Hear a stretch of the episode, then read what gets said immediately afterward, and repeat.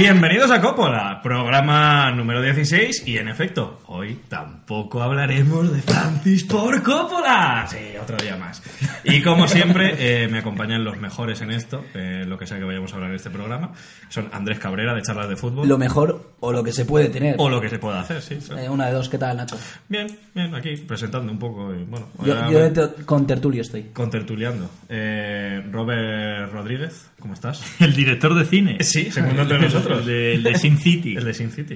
Ah, pues te... No, no, no era Sin City, ese era Frank Miller. Ah, Sin ciudad, para los que no entendéis No. eh, inglés. No, pero... Era no, guionista. No, no nos va- no nos vamos a... No nos vamos a enfangar. No nos vamos a enfangar, pero no llevas razón. Vale. eh, ¿qué, ¿qué tal? Eh, saludos cordiales. Vale, perfecto. Eh, César Vargas, ¿qué tal? Muy buena, me parece muy mal que Andrés esté viendo un partido de fútbol mientras estemos, mientras estamos haciendo Eh, el programa porque está con el móvil viendo el Leganés Atlético de No Madrid. está, no está trabajando. Esto se va a emitir dentro de un mes, ya sabréis. Los que estéis viendo esto ya sabréis cómo habrá quedado el Leganés Atleti, partidazo. Espero que el Leganés le directo. muchísimo ahora mismo al Atlético de Madrid. Hoy mi participación será... pero, pero tengo que eh, presentar a, a José Izquierdo. ¿Qué tal, José? ¿Qué pasa? Hemos- Eh, eh, ahora, ahora- per- Dios, perdón por haber cortado tu presentación, No pero nada. quería hacer una broma de, de lo de Andrés, porque igual que en charlas de fútbol hicieron un cómo se vive un Madrid-Barça, nosotros estamos haciendo cómo se vive en directo un Leganés Atlético de Madrid. Estamos contraprogramando charlas La de pasión. fútbol. Siempre esa siempre hubo clases y clases. Bueno, yo quería decir que te he visto, Nacho, muy enérgico. Eh, ¿Has tomado alguna sustancia estupefaciente antes de empezar este programa? Co- cocaína, no. Vale. Todas las demás sí. Vale, guay, perfecto. Bueno, pues... eh, ¿Me dejas presentar o vas a presentar tú? Ah, es que ya te veo que vas ahí enrachado. Que vamos a hablar de eh, estrellas, jugadores que fracasaron. ¡Papi, Esto- que un... Alarguero, perdón, perdón. así, así no hay quien haga un programa, ¿Que- Andrés. ¿Queréis hacer el reacción? Va a hacer el imbécil en cada ocasión de la que algo.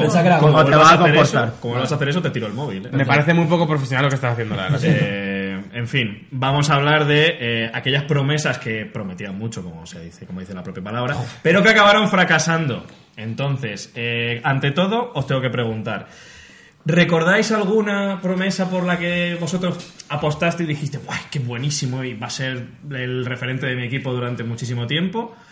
Y luego acabó fracasando. Yo tengo en mente eh, Sergio Canales, por ejemplo.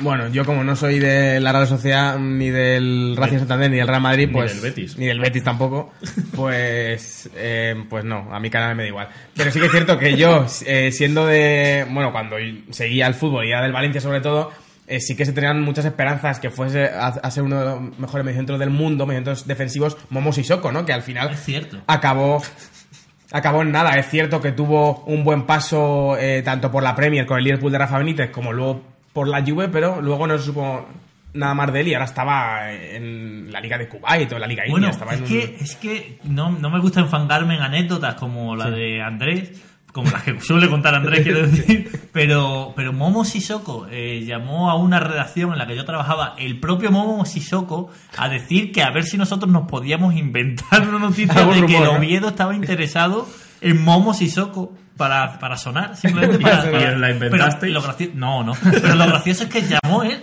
Llamó él. O sea, no llamó ni siquiera su representante, llamó él. Oye, me podéis vender por ahí para que a lo mejor el Oviedo no le fiche, pero el Albacete dice, Claro. coño, si Claro, vamos a Me- no creo que tuviese representante, yo creo que llamó Pero él y ¿Cómo ya fue está. esa llamada? Fue, hola, soy Momo Sissoko, me gustaría que escribierais del posible interés del Oviedo en mi persona. Sí, sí, algo, algo así, como él recordó quién era el, Sí, pues- interlocutor de esa llamada. Yo creo que tenía unas facultades técnicas eh, Exquisitas. Para haber sido uno de los mejores mediocentros defensivos del mundo y bueno, se quedó en, en agua de borrajas. En agua de borrajas. Eh, ah, Yo tengo que decir que a mí el, el jugador que más, eh, más me ha decepcionado, eh, porque tenía unas cualidades fantásticas para ser futbolista de élite, es Giovanni Dos Santos.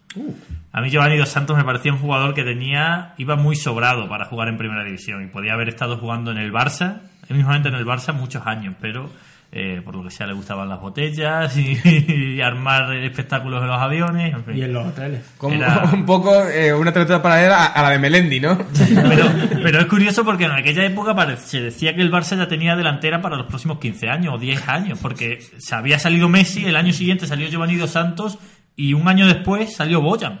Y parecía que, bueno, ya está, ya está, la delantera está hecha. La de la- o sea, imagínate que, que tres jugadores, si hubiesen explotado los tres, más todos los canteranos que ya tenías detrás, o sea, eso hubiese sido ya un equipo impensable. Ahora que has citado a Boyan, justo esta semana ha dado una entrevista que Muy él- buena entrevista. Él considera que no, no ha sido un fracaso jugar en el Barça y en el Milan. No cita al Ajax, que también es un grande, pero, pero sí que es cierto que lo humaniza un poco, pero para mí es un fracaso por lo que se esperaba de Boyan. Ha sido un buen futbolista, incluso en el Stoke juega muy bien y era de los mejores, pero tú con la proyección que llegas al Barça tiene pinta de que vas a ser de los mejores. No ha llegado a ser de los mejores. Máximo goleador de la historia del Barça, de, la cantera del Barça. De hecho, eh, cuando renuncia a ir a la Eurocopa 2008, eh, lo hace porque se da por hecho que va a tener muchísimas oportunidades de ir a muchas Eurocopas y Mundiales y resulta que habría sido la única Eurocopa que hubiera jugado. Bueno, todavía le queda trayectoria, ¿no? Pero, Sí, bueno, pero, Pero pero ¿quién, lo iba, ¿quién lo iba a decir eh, en esa época? Que no iba a tener la posibilidad de ir a ninguna más.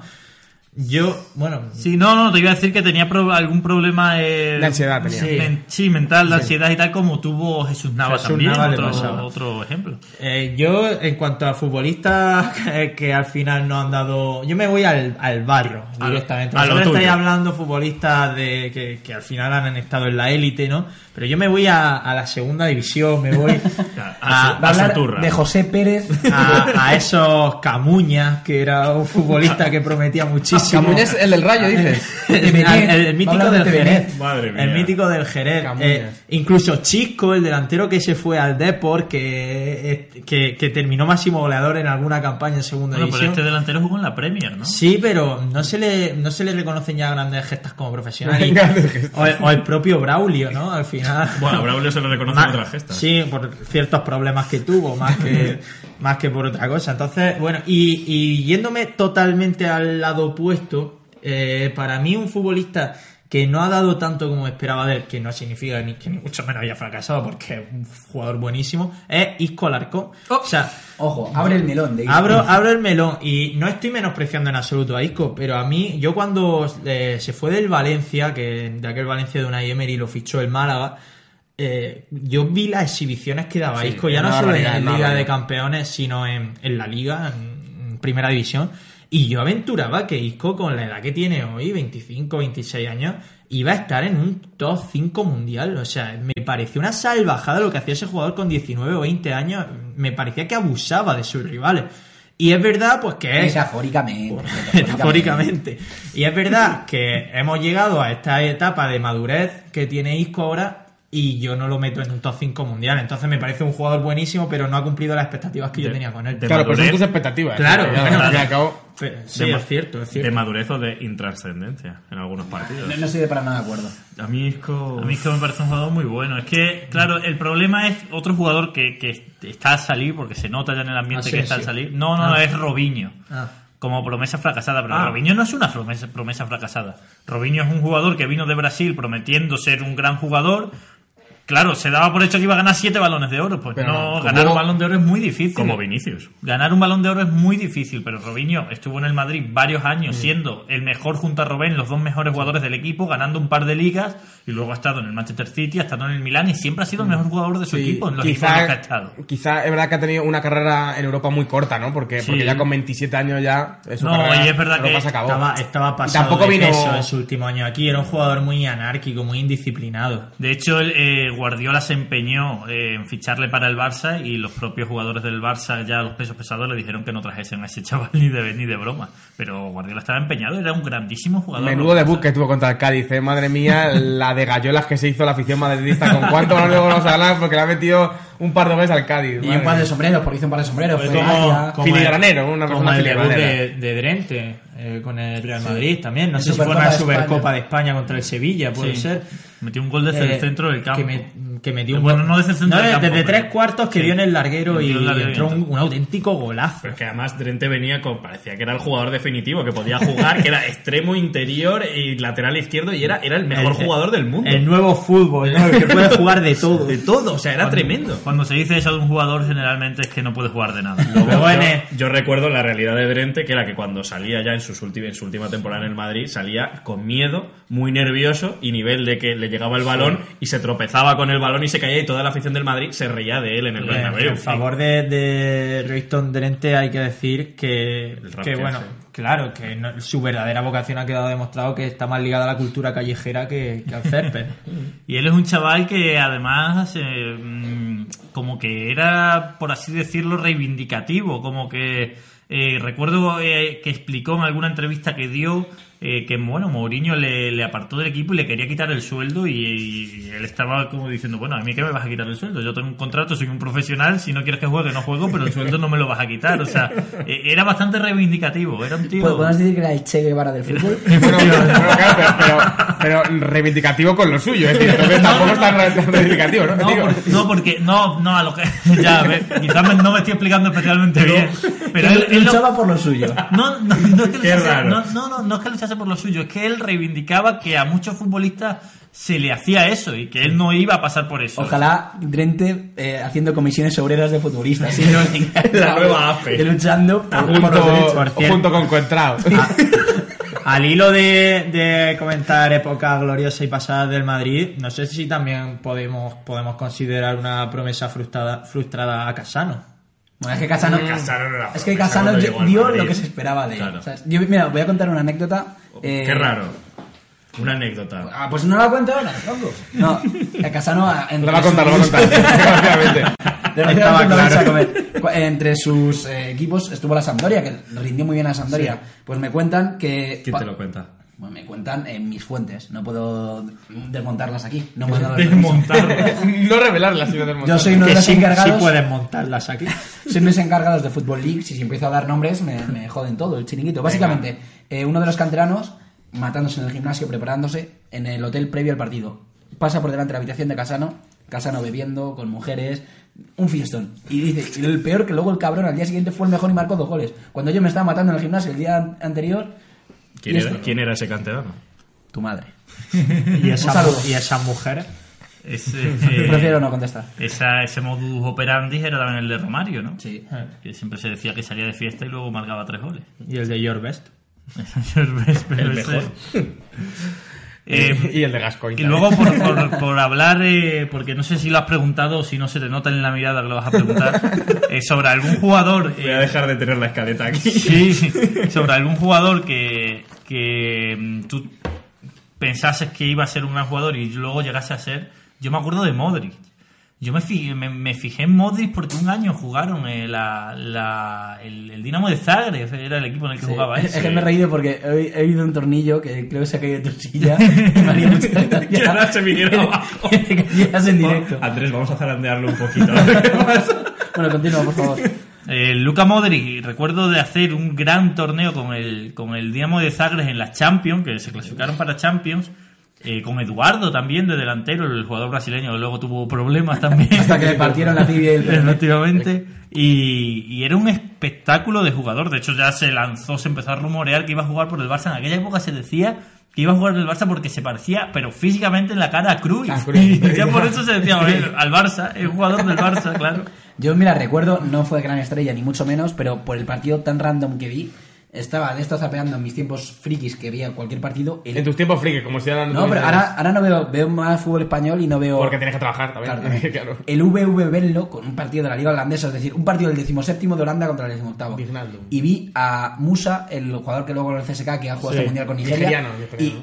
Y iba, que era el mejor de largo, un jugador rápido con las defensas holandesas. Y yo dije, Buah, este jugador lo va a petar. No me di cuenta que estaba jugando en Holanda y que las defensas holandesas. ¿De quién son hablas? chiste. ¿De quién hablas? Musa. De Musa. Le vi en un partido con el VV Venlo y yo dije, este lo va a petar. No lo ha petado, pero sí que ha sido un jugador que, bueno, No acabó en la. En el CSKA de Moscú. En el CSKA, ¿no? Sí. el CSKA Moscú y bueno, que y rendía bien. Y rendía bien y con Nigeria juega y demás, pero que no ha sido tanto porque al final juega contra una gente que era malísima. Afortunadamente o desgraciadamente, yo no me tengo que ir muy lejos ni poner ligas raras para ver a futbolistas desconocidos. Solo tengo que ir al estadio mediterráneo, ¿no? Y es verdad que a lo largo de, de mi vida he visto salir a buenos futbolistas de allí. Por ejemplo, Suso, eh, su primer buen año como profesional fue en Almería y ahora es un pedazo de futbolista. O el propio Alex Vidal, que acabó en el, en el Barcelona, ahora está en el Sevilla.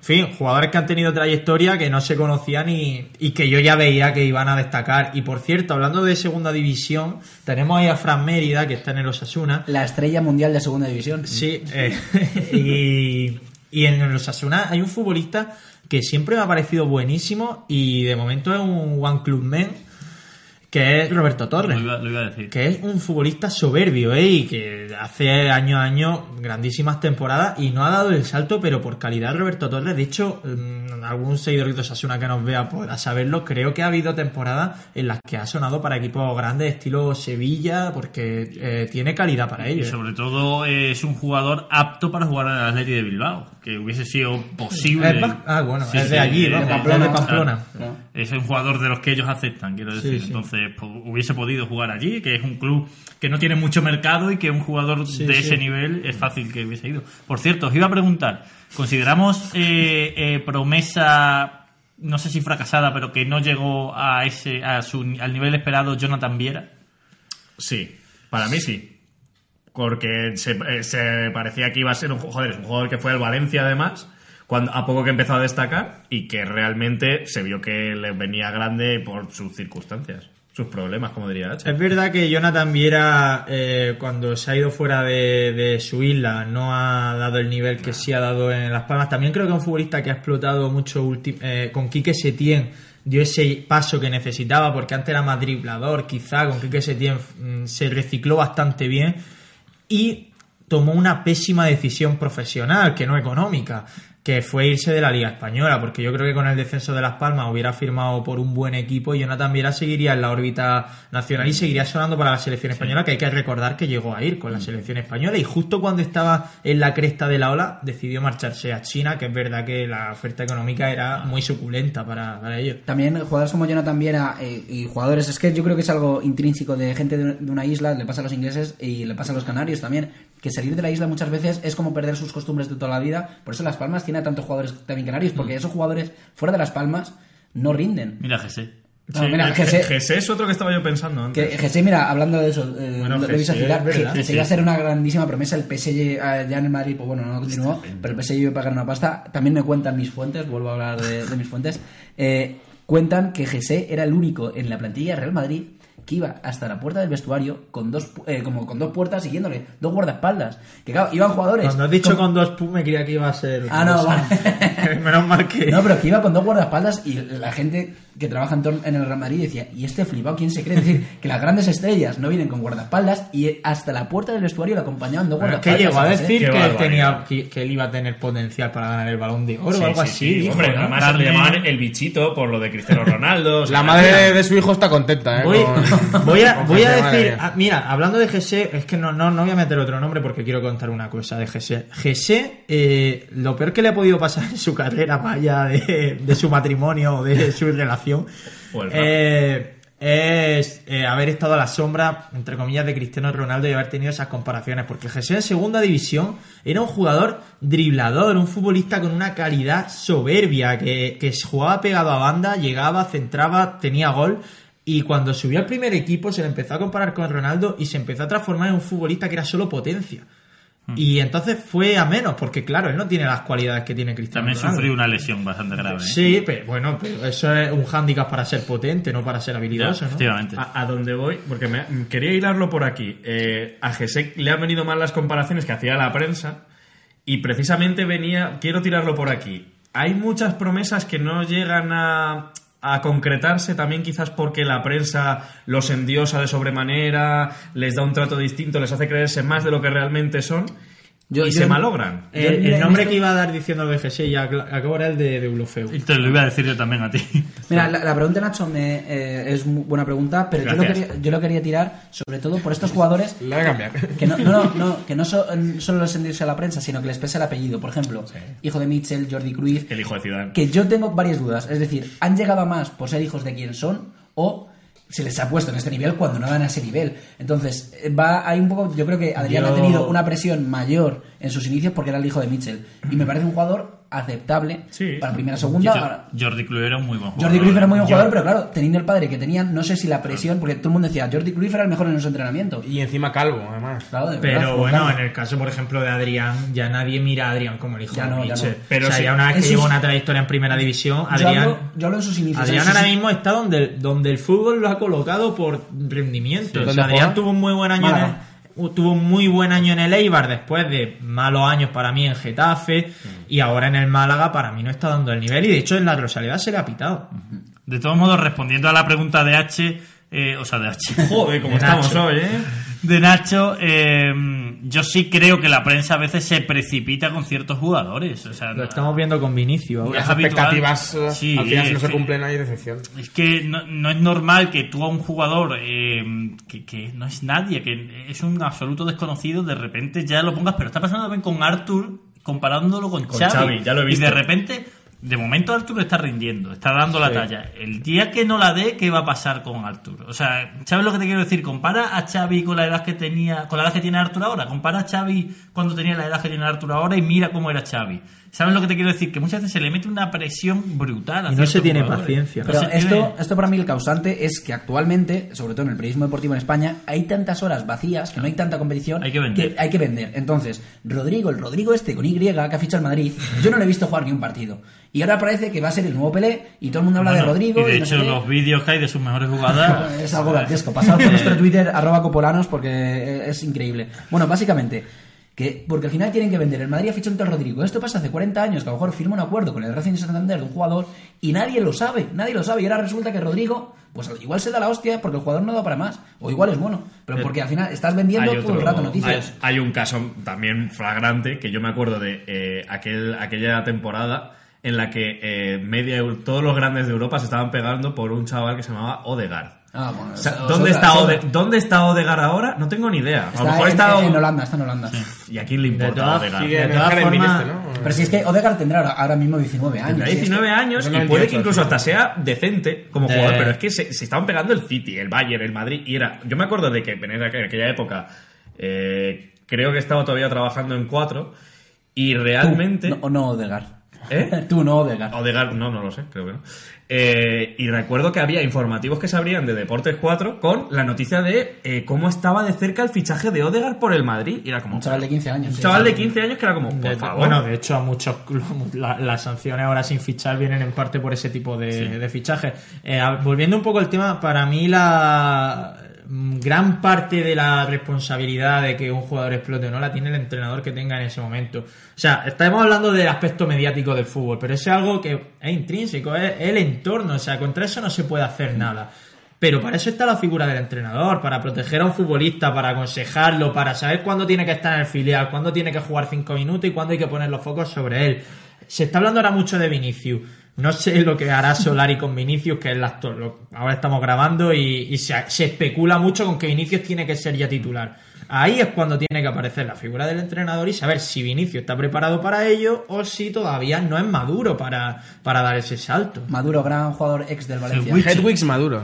Por cierto, eh, bueno, es otro de los temas que tenemos en el guion. Podemos pasar, eh, si queremos, a él. Ya, eh, Que- que- esto- Claro, Robert, yo me voy ya, ¿eh? No, Hasta luego. no, me refiero porque ya ha abierto el melón es, César. es que es a dónde iba yo, pero me dejas hacerlo a mí. Venga, venga, gánate el sueldo, Nacho, vamos. Vamos, campeón, tú Venga. puedes. Eh, ¿Cómo crees que deben gestionarlo los entrenadores este aspecto? Porque Yo ya lo he César, dicho. César lo cree muy fuertemente, pero a partir de ahora creo que es necesario que H intervenga con sus argumentos. Ha, ha habido un inciso. Mientras Nacho lo explicaba, Robert le cogía del hombre y era como un padre Claro. con su hijo en plan, venga, que tú puedes. Era, era como el otro día Sí, Leonor, está, Leonor está le- metiéndose en mi, en mi escaleta todo el rato, no era para. Leonor leyendo la Constitución con Felipe al lado. Pues era lo mismo ahora mismo. Yo soy Leonor. Te han preguntado a ti. Sí, no, Yo- si yo- hablar, bueno, para empezar quiero que me repita la pregunta porque, porque no te estaba escuchando. ¿Cómo crees que deben gestionar los entrenadores a las futuras promesas? Como era Vicente del Valencia. A ver, es que es complicado porque, porque volvemos a lo mismo. Las expectativas que han creado eh, es algo que el entrenador no puede gestionar. Entonces, ¿le vas a dar menos minutos o le vas a dar menos foco porque la prensa lo diga o porque las expectativas del resto del mundo digan que es muy bueno? Pues al fin y al cabo, el jugador tiene que tener, tiene que tener el desarrollo que tú creas oportuno como entrenador. Pero claro, al fin y al cabo, ¿qué entrenador no está condicionado por, por lo que dice la prensa o por lo que dicen las expectativas? Yo creo que, que un, entrenador tiene poco margen de maniobra ahí. Yo creo que lo, lo principal o mi forma de verlo es que un chaval joven que, que va progresando y que, y que apunta muchas maneras tiene que jugar. Ya está, tiene que jugar, tiene que estar en el campo, ¿no? Porque ¿qué, me importa a mí que esté sentado viendo cómo otros juegan? Por eso no tiene sentido, por ejemplo, yendo al caso de- del Barcelona, No tiene sentido fichar a Arturo Vidal cuando tú tienes a dos chavales como Aleñá y como Ricky Puch, que son dos jugadores de esa posición y que para jugar los minutos de la basura prefiero que lo jueguen estos chavales y que el quinto gol al Madrid lo meta uno de estos chavales a que lo meta Arturo Vidal. Por cierto, Juan Arroita, Arturo Vidal no se va a comer una mierda en el Barça, hombre, por favor. Ya está bien, ¿no, Arturo Vidal. Es muy crítico porque en charlas Juan es muy defensor de Arturo Vidal. Que, que Arturo Vidal es un jugador que en el Barça no va a hacer nada, hombre, que no se va a comer un colín en el Barça. Pero, pero- pero si es un jugador que no pega absolutamente nada en el estilo del Barça. Tranqui- tranquilo, señor. Relájese. No, no, no, pero eh, en la parte inicial del argumento, luego se han fangado ya Robert, Madre pero mía, en la parte inicial del argumento estoy, estoy de acuerdo en que jugadores jóvenes, el Madrid, el Barça, el Atleti los puede fichar, pero cederlos. Yo, un caso de un grandísimo jugador como fue Canales, Canales en el Racing venía de hacerlo muy bien. Y se fue un año a estar sentado en el banquillo en Madrid. Pues para hacer eso, que se quede cedido en el Racing. pasado a Ceballos. Claro, pues que se O quede- Yarramendi. o, o Ceballos, que se quede un año cedido en el Betis. Y joder, en el Betis está luchando por Europa. Mejor juegas competición europea este año. y Cédelo dos años. Y ya cuando lo traes, es un jugador ya formado. Lo que hizo el Madrid, por ejemplo, con Carvajal cediéndolo al Leverkusen, es lo que habría que es el ejemplo de lo que habría que hacer, porque Carvajal se fue Bueno, cuando no, no- no- tenía no tanto cedió, cartel. ¿eh? No lo cedió, se lo vendió. Lo vendió con opción de recompra, a que es lo mí, a, Madrid. a mí la Bundesliga me parece una liga soberbia para que un jugador se, Se curta. forme, sí.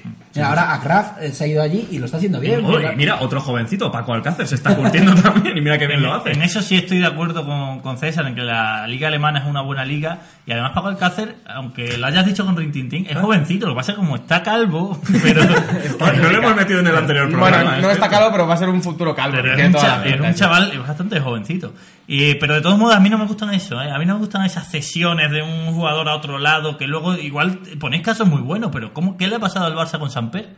¿Qué le ha pasado? Lo ha cedido a no sé dónde, lo cedió al equipo de Paco a Paco Gémez lo echaron en la jornada 3 y, y ala, y a comerte con patatas a Samper en el. Granada cedido sin jugar todo el año. Pero Es que- luego también depende del jugador. El jugador, igualmente, si Samper no ha rendido en estos clubes o no ha jugado, también, También es que a lo mejor de- el jugador tiene algo de culpa. Algo de culpa tendrá Luego, Samper. por ejemplo, también tiene el ejemplo de Munir, Es Samper, ¿eh? Pero... que, que ha estado cedido en grandes clubes, ha sido titular en grandes, en grandes clubes y nunca ha dado los números que se le suponía a Munir. Entonces, ¿es culpa de las cesiones o es culpa del futbolista? Sí, sí, no, a ver, si el futbolista no da la talla, no la va a dar. Pero lo que te quiero decir es que a mí eso de ce- ceder a un jugador a otro sitio, a que lo lleve otro entrenador, que al final, sobre todo un equipo pequeño, que al final es un equipo con mucha urgencia, que no va, no pero va, bueno, minutos. Pero aquí te, está- te estás Pero si no contradiciendo. lo va a tener, No, no no, lo va a es que te estás contradiciendo porque tú hace 10 minutos, como mucho, acabas de decir que un jugador necesita minutos. Hace dos minutos, Hace- o sea, realmente, Sí, sí. No, te digo, no. si, si en el primer equipo del equipo que lo que el- del que es propiedad no tiene minutos, habrá que dejárselo a otro equipo para que se para, curta. para- o para que no juegue. Es que te puede salir el melón por cualquier lado.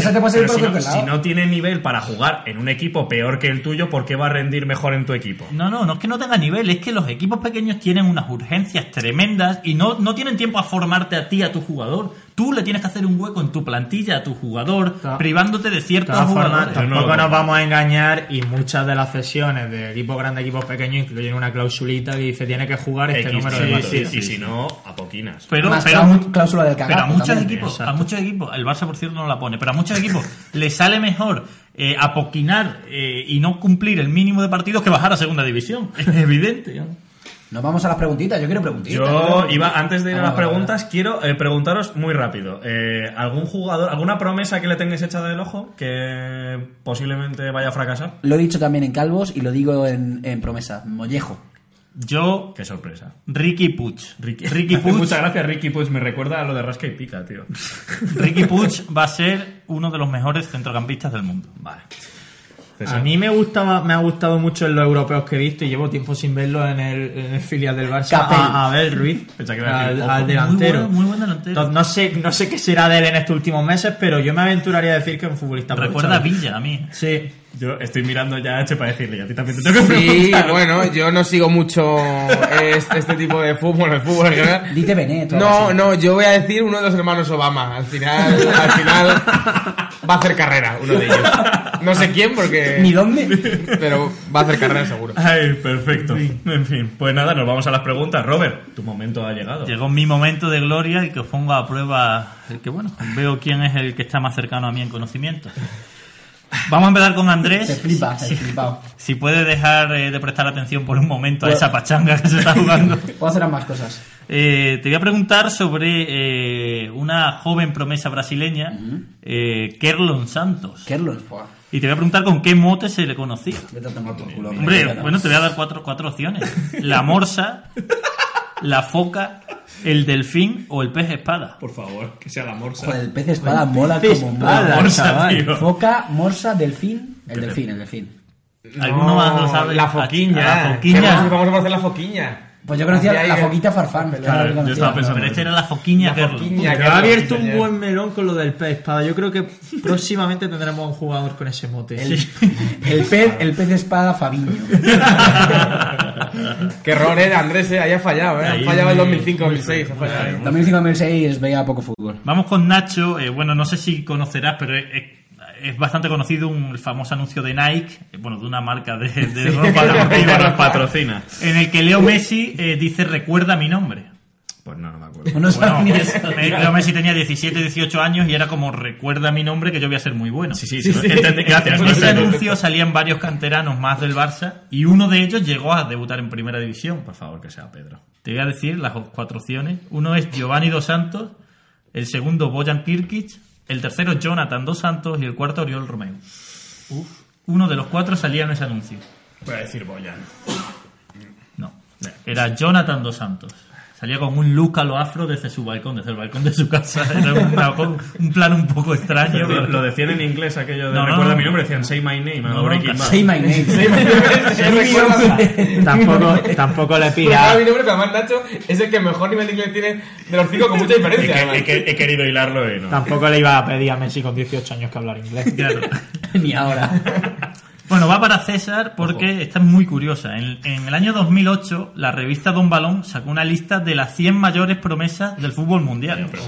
Y la pregunta es, ¿quién estaba en primera posición? Te voy a dar cuatro opciones. Eh, la A es Josie Altidor, la B es Diego Capel, la C es Lautaro Acosta y la D es Anderson, el del Manchester. Voy a decir Anderson.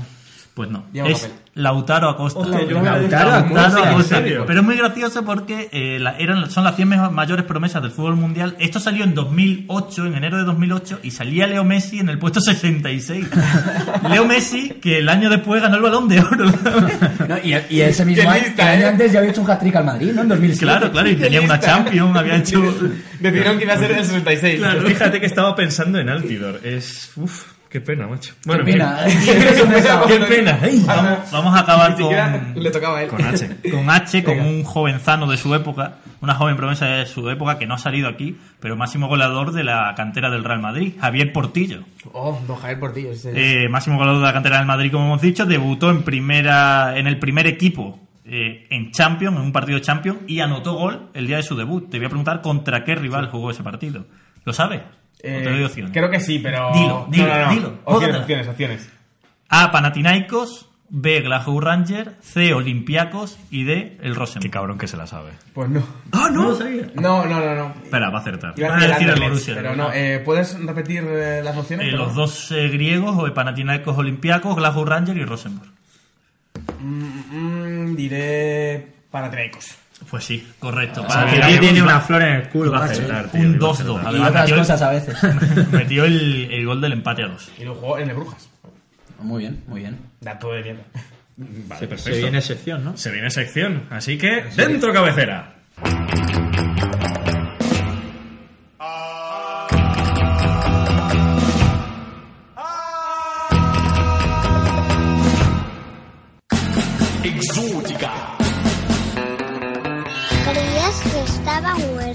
Creía que estaba muerto.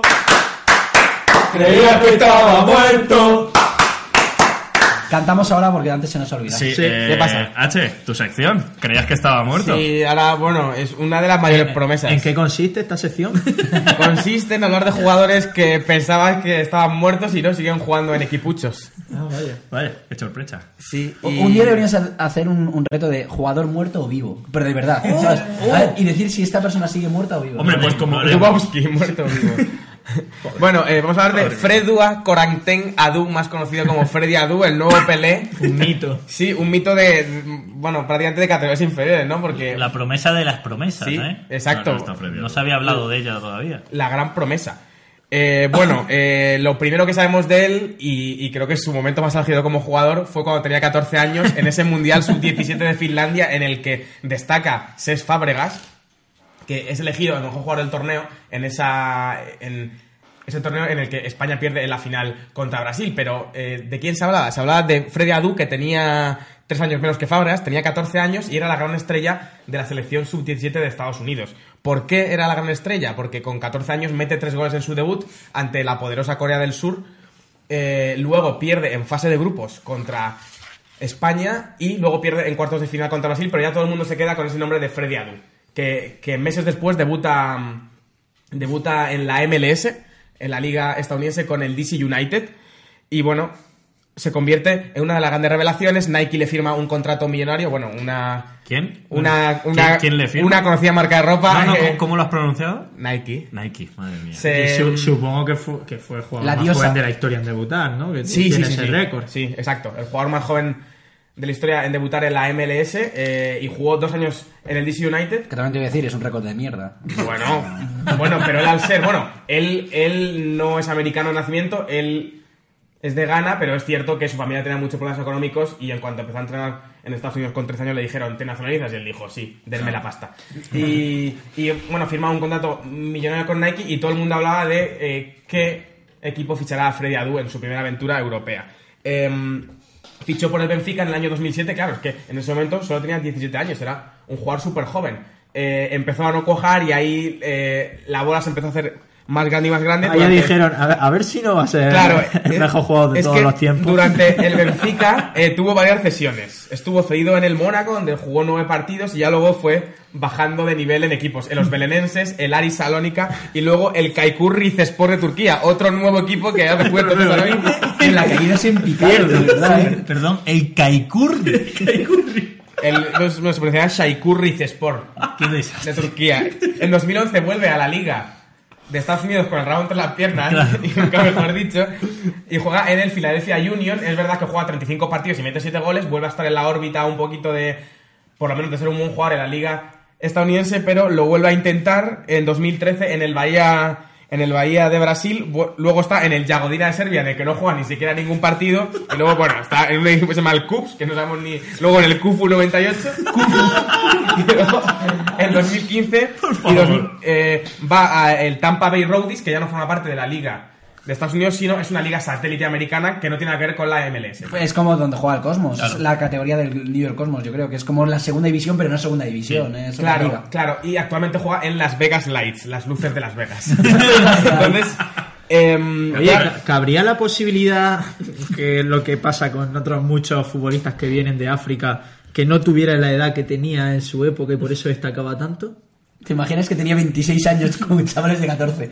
a ver, A lo Obama. es cierto que Freddy Adu no destacaba tampoco por su potencia física, no era un tipo eh, media, Era bueno, un fino estilista. Media y mide 1,73 y era un jugador más habilidoso que físico, ¿no?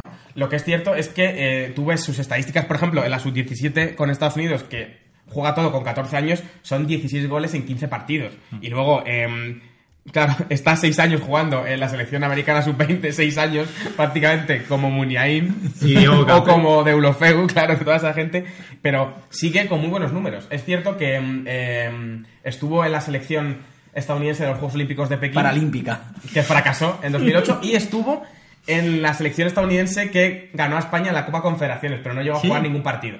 Sí, que ahí sí que es, es cierto que Josie Altio, del que se ha hablado antes, fue, fue uno de los grandes Se, jugadores se- se del torneo. decía, eh, se pensaba, vamos, que Estados Unidos, claro, tenía el resurgir, bueno, el resurgir no, su primera gran época futbolística con esta pareja de delanteros, Freddy Adu y Josie Altido. Sí, bueno, eh, de hecho, Vaya eh, pareja.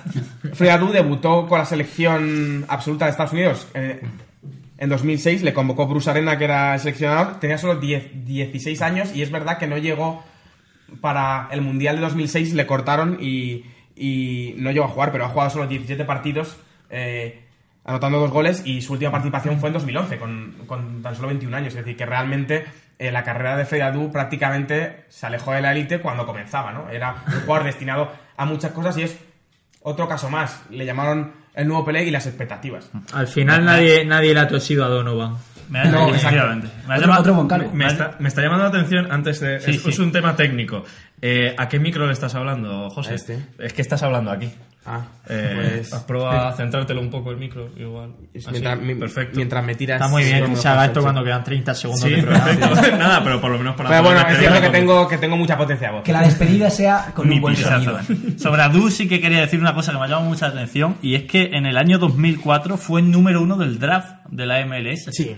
O sea, he mirado por curiosidad quién fue el número uno del draft de la NBA y fue Dwight Howard. Vaya, vaya par. De verdad, Vaya pa- para, par eso, de- para eso habría preferido que Nacho despidiera Sí, antes. yo- Vaya par de jugadores que cada uno en su nivel no cumplió las expectativas. ¿no? Efectivamente, efectivamente. En fin. Eh, Y creo- ahora, y ahora vende aspiradoras en Twitter, que me he metido en su perfil de ¿Quién? Twitter. ¿Freddy Adu Sí, sí, sí. o Dwight Howard? Freddy Adu, Freddy Adu. Freddy Adu. ¿Se puede retuitear ese tuit desde Coppola? O sea, está, supongo. ¿tuviste sí. que bajar mucho o se puede encontrar Eh, fácil? bajé un poco, pero... Lo, pero lo vamos a encontrar. retuitear, el tuit de Freddy Adu. Por favor, comprad las aspiradoras de Freddy Adu, que seguramente sean buenísimas. Que no, no, no nos paga. Y que seguramente lo necesite para comer Freddy Adu. George en Foreman vendía parrillas y Freddy Adu vende tiradoras. En fin, pues eh, amigos, hasta aquí la sección del Creías que estaba muerto de José Izquierdo. Esperamos que os haya gustado el programa y eh, recordaros que bueno, que nos tenéis, tenéis aquí la dirección que es, lo dejamos también en la descripción del vídeo de YouTube y en nuestras redes sociales también. Tenéis, podéis enviarnos cositas para la mesa para que acompañen al pobre Ronaldo. La podéis enviar a calle de la Povedilla número 9. Andrés, el código postal es el 28009. Bueno, no digas número 9 porque eso es todo el portal. Di 9 bajo izquierda. 9 porque- bajo izquierda, sí. Eh, y 28009. 28009. Llamen a todos. A todos. Para, ya sabéis que está Ronaldo aquí un poco solo. eh, la Barbie rusa le ha dejado. Aquí está con Del Bosque. Está con Del Bosque también. Es un buen, compa- un buen acompañante. Así que nada, eh, esperamos que os haya gustado y lo de siempre. Dentro himno. Chao.